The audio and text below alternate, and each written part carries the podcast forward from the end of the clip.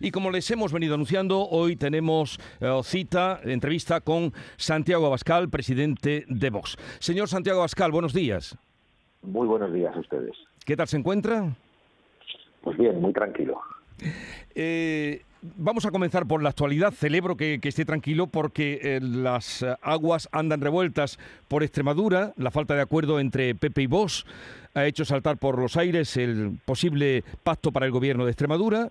Eh, la candidata del PP a la presidencia de Extremadura ha dicho que no puede dejar entrar en el gobierno, en mi gobierno ha dicho ella, aquellos que niegan la violencia machista. Señora Bascal, eh, ¿esto significa la ruptura del PP y Vox en este momento? Bueno, esto en primer lugar significa que la señora Guardiola invierte mentiras sobre Vox y contribuye a la demonización de Vox que lleva perpetrando la izquierda en mucho tiempo. Nosotros, después de la votación de ayer, volvimos a tender la mano al Partido Popular para construir una alternativa en Extremadura. El problema es que la que ha hablado de convocar elecciones es la señora Guardiola. Nosotros hemos sido muy claros durante la campaña electoral y después en los contactos que ha habido con el Partido Popular. Dijimos a nuestros electores que no éramos el coche escoba del PP para ir recogiendo votos que luego les entregábamos a ellos. Les dijimos que no íbamos a traicionar su confianza, que los principios, los valores que ellos están votando cuando cogen la papeleta de Vox iban a ponerse encima de la mesa para construir una alternativa si nos daban confianza. Y así ha sido. Pero hay quienes no lo entienden. Hay quienes creen que pueden insultar a Vox, creen que pueden decir que Vox no debe participar en los debates nacionales, que hay que hacer un debate a tres, como hemos escuchado ayer, y además dicen que Vox está obligado a entregarles los votos, porque sí, por su, por, permítame la expresión, por su cara bonita.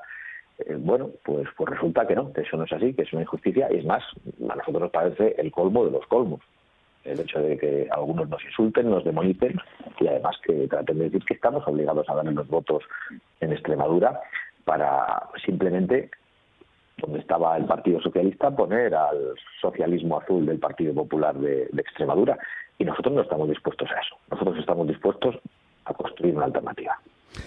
Puesto que la candidata Guardiola ha dicho que ella lo que no puede es dejar entrar en su gobierno a quienes niegan la violencia machista. Señora Bascal, ¿usted niega la violencia machista? En absoluto, nosotros creemos que existe violencia machista, nosotros creemos que es una de las violencias que existen. Por supuesto que no la negamos, pero no solo eso, es que nosotros tenemos la posición más dura de todos los partidos del panorama político español contra los hombres que agreden o asesinan mujeres. Creemos en la cadena perpetua, creemos que los violadores no deben salir de prisión. Queremos que se derogue la ley del sí y que se señale a los políticos que lo han permitido. Queremos que se identifique a los delincuentes que han salido a la calle. Que nuestra posición eh, no solo es clara y contundente, es que es la más clara, la más contundente, la más severa y la más dura de todos los partidos políticos. Queremos que se persigan los discursos civiles y religiosos que justifiquen o alienten la violencia contra la mujer. Y eso es algo que vemos que en España cada vez ocurre más. Queremos que se identifiquen los perfiles repetidos de los agresores. Es decir, que se sepa qué adicciones tenían, cuál es su nacionalidad, cuál es su religión, cuál es su edad, porque es necesario conocer cuál es el perfil de esos agresores eh, repetidos en los casos de violencia contra la mujer y también en los casos de violaciones, especialmente en el caso de violaciones grupales, que cada vez, eh, por desgracia, son más comunes. Es la única manera de combatirlo. Otros no quieren saber qué es lo que pasa. Otros se enfadan cuando nosotros tratamos de identificar cuál es el problema. Se enfadan también cuando exigimos medidas punitivas mucho más contundentes para los agresores. Es más, los mismos que a nosotros nos llaman machistas son los que aprueban una ley que ha servido para premiar a los violadores, para premiar a más de un millar de violadores y para sacar eh, a la calle a casi dos centenares de ellos, entre violadores y pederastas, poniendo en riesgo a las mujeres y a los niños. Nosotros somos también los que nos oponemos con, con total claridad a, todo lo que significa invadir los espacios privados de las mujeres, tanto los vestuarios, que ahora mismo un señor que se autopercibe señora puede entrar perfectamente sin que tenga que tener una autorización. O también nos oponemos a que las mujeres vean como las plazas reservadas para ellas en el acceso a la función pública, en la policía o en otros lugares, puedan verse arrebatadas por alguien que de repente se autopercibe mujer. En definitiva, que asumimos que algunos desean criminalizarnos y que van a contar además con, la ayuda de una parte importante de los medios de comunicación, pero responde a una profunda mentira. Lo que ha pasado en Extremadura, eh, tal como está la situación, puede eh, repetirse en otras comunidades donde están pendientes de posibles pactos de Vox con el PP? Pues solo Dios lo sabe. digo que solo Dios lo sabe porque eh, es un gran misterio qué es lo que puede hacer el Partido Popular. Lo que puede hacer Vox está claro. La, prueba es Castilla y León y la prueba es, eh, Valencia y son esos 140 ayuntamientos, algunos de ellos muy importantes, en los que Vox ha ofrecido una coalición de gobierno y donde nos hemos puesto de acuerdo. Pero el Partido Popular es un gran misterio porque no hay una sola voz o hay una sola voz que, les indica que tienen que hacer una cosa distinta en cada lugar. Ayer la señora Guardiola, que por cierto no ha ganado las elecciones en Extremadura, no las ha ganado y el PP dijo que tenía que gobernar la lista más votada y ahora aparecen con la recortada diciendo a Vox que tenemos que regalar los votos, ¿no? Pues ayer la señora Guardiola llamaba capataz del señor feudal a, a Jorge Busadé, que fue a acompañar a nuestros compañeros en, Extremadura y claro, no sabemos cómo se atreve a hacer una señora que ha recibido órdenes de Génova para no llegar a un acuerdo en Extremadura. Mm todo por la ambición eh, política nacional del señor Feijó, que está dispuesto a sacrificar la alternativa en Extremadura, sacrificar la alternativa en Murcia, únicamente en función de intereses de política nacional. Y bueno, pues eso es algo que, a nosotros nos preocupa. Por lo tanto, no sabemos qué es lo que va a pasar. pero, por ejemplo, eh, señora Vázquez, en Baleares, ¿van a pedir ustedes, donde habían llegado a un acuerdo para la formación del Parlamento, ¿van a pedir ustedes entrar también en el gobierno? en este momento no es ni una exigencia eh, ineludible ni una renuncia. Nosotros hemos llegado a un acuerdo marco que consiste en que la presidencia del Parlamento le correspondía a Vox y que se iba a seguir eh, hablando conforme a unos principios que tienen que desarrollarse. Y eso es algo que lo veremos durante las propias semanas. A nosotros nos preocupa extraordinariamente eh, la libertad lingüística, el hecho de que los padres puedan llevar a sus hijos a la escuela y que sean escolarizados en español en todas las etapas educativas si los padres así lo quieren y que deje de imponerse en Baleares, por cierto, el catalán. Digo el catalán porque allí lo que se habla es el, balear, el, el, y otras lenguas y así lo siente la gente de, las islas. Esa es una exigencia para nosotros ineludible. Nosotros no podemos formar parte de un gobierno que no que no garantice eso. Más que más que los sillones, nosotros queremos hablar de ideas. ¿Cuál es el problema? Pues que, que precisamente como consecuencia de lo que ha pasado en Andalucía con el Partido Popular, que no cumple los pactos firmados con Vox, a nosotros ya no nos sirven los acuerdos de investidura. No nos sirven los acuerdos de investidura porque el Partido Popular no, no ha sido leal a la palabra firmada con Vox por lo tanto, nosotros entendemos que nuestras propuestas nuestras ideas no es el Partido Popular el que las va a llevar adelante en un gobierno, sino que debemos ser nosotros entrando en los gobiernos. Por eso el modelo de Castilla y León y el modelo de Valencia nos parecen los modelos óptimos. No decimos que tengan que ser el modelo que se produzca en todos los lugares, porque no en todas partes tenemos la misma fuerza. Mm. Eh, eh, una curiosidad, señora Bascal, eh, muy brevemente, porque tengo varios temas que quiero tratar con usted. ¿Por qué tienen ustedes ahora tanto interés en participar en los gobiernos autonómicos si ustedes, vos lo han dicho, no creen en las autonomías? Porque nosotros somos demócratas, porque creemos en el sistema democrático que a nosotros no nos guste el modelo de las autonomías, porque consideramos que es un modelo que divide, que enfrenta a los españoles y que nos hace desiguales, que además es, extraordinariamente caro, que sirve fundamentalmente para mantener la industria política y que al final es la razón detrás de la cual está una presión fiscal absolutamente asfixiante para los autónomos y para las familias que tienen que pagar unos impuestos para luego mantener un sistema tan costoso y tan pesado como el de las autonomías, que nosotros critiquemos eso no significa que nosotros como demócratas, mientras ese modelo no cambie, no solo no tengamos el derecho, sino que no tengamos el deber de acudir a las elecciones y de presentarnos eh, a cualquier institución de las que en estos momentos en España están vigentes legalmente. Lo hemos hecho y lo vamos a seguir haciendo y además no hay ninguna contradicción en ello porque la gente que vota Vox, incluso para cuestionar el estado de las autonomías, quiere que estemos allí haciendo una crítica del modelo y defendiendo sus principios. Hablemos ahora de las elecciones generales del 23 de julio. Si el PP gana pero mm, no con mayoría absoluta como le dan hasta ahora todas las encuestas, ¿Ustedes apoyarían eh, al partido, apoyarían a Núñez Feijó como presidente? ¿Exigirían entrar en el gobierno? Bueno, yo creo que el modelo de Valencia y el de Castilla y León es una respuesta clara a esa pregunta. Si el Partido Popular necesita de nuestro apoyo, nosotros vamos a aspirar a que sea al revés, de que, a que ellos necesiten del nuestro, pero lo digo sin ningún tipo de soberbia. Sabemos que eso en, estos momentos eh, no es precisamente la, la posibilidad más grande según las encuestas, de las que por otra parte desconfiamos tanto, pero si ellos nos necesitan, pues estaremos esperando a que nos digan si quieren conformar una alternativa con nosotros o si quieren hacerlo con el Partido Socialista. La pregunta quizás más adecuado que la responda el señor Feijó, ya sé que soy yo el que está en la antena respondiéndole a usted, pero el señor Feijó ha dicho que va a tender la mano al Partido Socialista y que le va a pedir una extensión para poder gobernar sin Vox. Bueno, pues eh, el señor Feijó tendrá que elegir en, en esa hipótesis. Nosotros tendemos la mano al Partido Popular para construir una alternativa porque creemos que han de cambiar muchas cosas en España y desde luego eso no van a hacerlo el Partido Popular y el Partido Socialista de la mano. Pero eh, entiendo que usted me ha dicho al nombrar a Valencia y Castilla y León que exigirían entrar en el gobierno, vamos, que no se conformarían con presidir el Congreso de los Diputados. Hombre, he, planteado hace, hace, poco en alguna de las otras preguntas que, me hacía usted el problema de desconfianza grande que hay con el Partido Popular y además de desconfianza razonable y justificada, porque el Partido Popular hace cinco años en Andalucía, después de cuatro décadas de impotencia y de incapacidad para echar a los socialistas, pues necesitó a Vox para poder hacerlo. Algo que, en aquel momento yo creo que no se creía ni el señor Juanma Moreno, el actual presidente de la Junta. No, era capaz de, ni imaginar que se iba a producir una alternativa.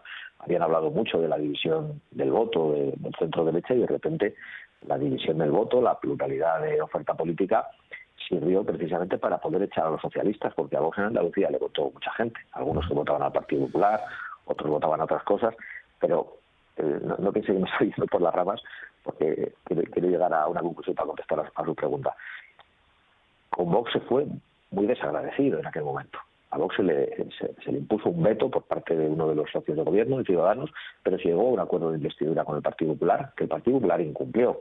El Partido Popular se ha negado a derogar la ley de memoria histórica en Andalucía y el señor Feijóo va por ahí diciendo que lo va a derogar cuando entre al gobierno, entre otras cosas. Entonces ese incumplimiento de los acuerdos con Vox a nosotros nos hace desconfiar mucho del Partido Popular. No nos fiamos de que ellos cumplan simplemente un acuerdo de investidura y por eso creemos que debemos estar en los gobiernos para aplicar nuestras políticas y, además es lo que quiere la gente que nos está votando. ¿Usted confía en Feijó para derogar el sanchismo? Yo confío confío en mí, confío en las fuerzas eh, de Vox y en los españoles que nos están apoyando y estoy convencido de que el, Partido Popular no derogará ni el sanchismo ni cambiará las políticas socialistas si no es por la presión de otra fuerza política como Vox. En este caso tampoco planteo una desconfianza injustificada. Es lo que ocurrió cuando el Partido Popular tuvo mayoría absoluta con el señor Rajoy, que planteó precisamente derogar el zapaterismo. El Partido Popular siempre habla o del zapaterismo o del sanchismo. Ahora, yo prefiero hablar del socialismo. Entonces nos prometieron que iban a derogar toda aquella legislación socialista entre las cuales ya venía la confrontación entre españoles con las leyes de memoria, con las leyes de memoria histórica que pretenden dictar lo que debemos pensar sobre nuestro pasado y el señor Rajoy no, cambió ninguna de las leyes que aprobó el señor Zapatero. Por lo tanto, no podemos confiar en el Partido Popular para eso. ¿Y usted por dónde empezaría esa derogación del sanchismo? Bueno, esta es una pregunta, disculpe, lo digo con todo respeto, muy muy periodística, ¿no? ¿Cuál, ¿Cuál sería lo primero? Bueno, la verdad es que cuando eh, en un país, y yo creo que es el caso del nuestro, no están asentados ninguno de los pilares básicos que hacen que podamos prosperar, un país en el que la unidad nacional está cuestionada, atacada por el separatismo, en el que existen leyes eh, totalitarias y leyes divisivas que atacan las libertades, en un país en el que la educación de los hijos está en manos de los políticos en vez de las familias, en un país en el que los impuestos se están convirtiendo en absolutamente asfixiantes, pues yo creo francamente que hay que hacerlo todo a la vez, que hay que hacer leyes eh, que garanticen esa unidad, esa prosperidad y que hay que derogar, por lo tanto, eh, las leyes de todo tipo que ha traído Pedro Sánchez, desde las leyes ideológicas de memoria democrática, leyes de género, por supuesto todo lo que tiene que ver con la economía, donde la única receta es subir los impuestos a los españoles. Usted ha hablado, refiriéndose a lo que ha pasado en Extremadura, de, eh, de que eh, van a gobernar, o el PP quería gobernar con, el, habla usted del socialismo azul. Eh, así las cosas, ¿peligra el pacto que ustedes tienen ahora mismo hecho en Valencia con el socialismo azul? En, absoluto, porque el pacto en Valencia, con 50 medidas aprobadas, es un pacto, yo creo que muy razonable para nosotros y muy razonable para el Partido Popular. Es un, es un pacto que satisface a los votantes del Partido Popular y a los votantes de Vox. Lógicamente no es la propuesta exacta de ninguno de nosotros, pero cuando yo me refiero al socialismo azul, me refiero a Extremadura, no puedo decir lo mismo en Valencia o en Castilla y León. Por eso eh, decimos eso de que es muy difícil saber qué es lo que pasará en futuros pactos, porque hay un solo Vox, que dice lo mismo en toda España, pero hay 17 PPs y el PP de Extremadura es evidentemente muy distinto del PP de Valencia. Y cuando digo el PP de Extremadura y lo separo del de Valencia, me refiero a sus dirigentes, porque creo que los votantes son mucho más parecidos y no comprenden lo que está pasando en estos momentos en Extremadura. Eh, ¿Qué opina de los debates? ¿A cuántos le han invitado y a cuántos está dispuestos, dispuesto a acudir? Pues la verdad es que desconozco en estos momentos a cuántos me han invitado. Lo que sé es que me quieren excluir de algunos, pero yo estoy dispuesto a ir a, los debates que se produzcan junto con el resto de cabezas de lista a las elecciones generales, en los que por supuesto esté el presidente del gobierno y, el señor Feijóo. Lo que no estamos dispuestos es admitir un veto que ataque la pluralidad de España y en el que el tercer partido del país que ha representado durante este, esta legislatura a casi cuatro millones de españoles no tenga voz. Eso creemos que es inaceptable y los caras los cara a cara que se plantean en estos momentos también tienen como estrategia hacer como que el resto de partidos no existen y como que eh, el bipartidismo sigue ahí, incólume, cuando España ha cambiado mucho en los últimos años. ¿Cómo valora que en, Andalucía, en esta tierra desde la que le hablamos y a donde usted se dirige ahora, eh, el PP haya formado gobierno en las ocho capitales sin el apoyo de Vox? Bueno, no, no lo necesitaba, por lo tanto han podido hacerlo porque bastaba con una mayoría simple.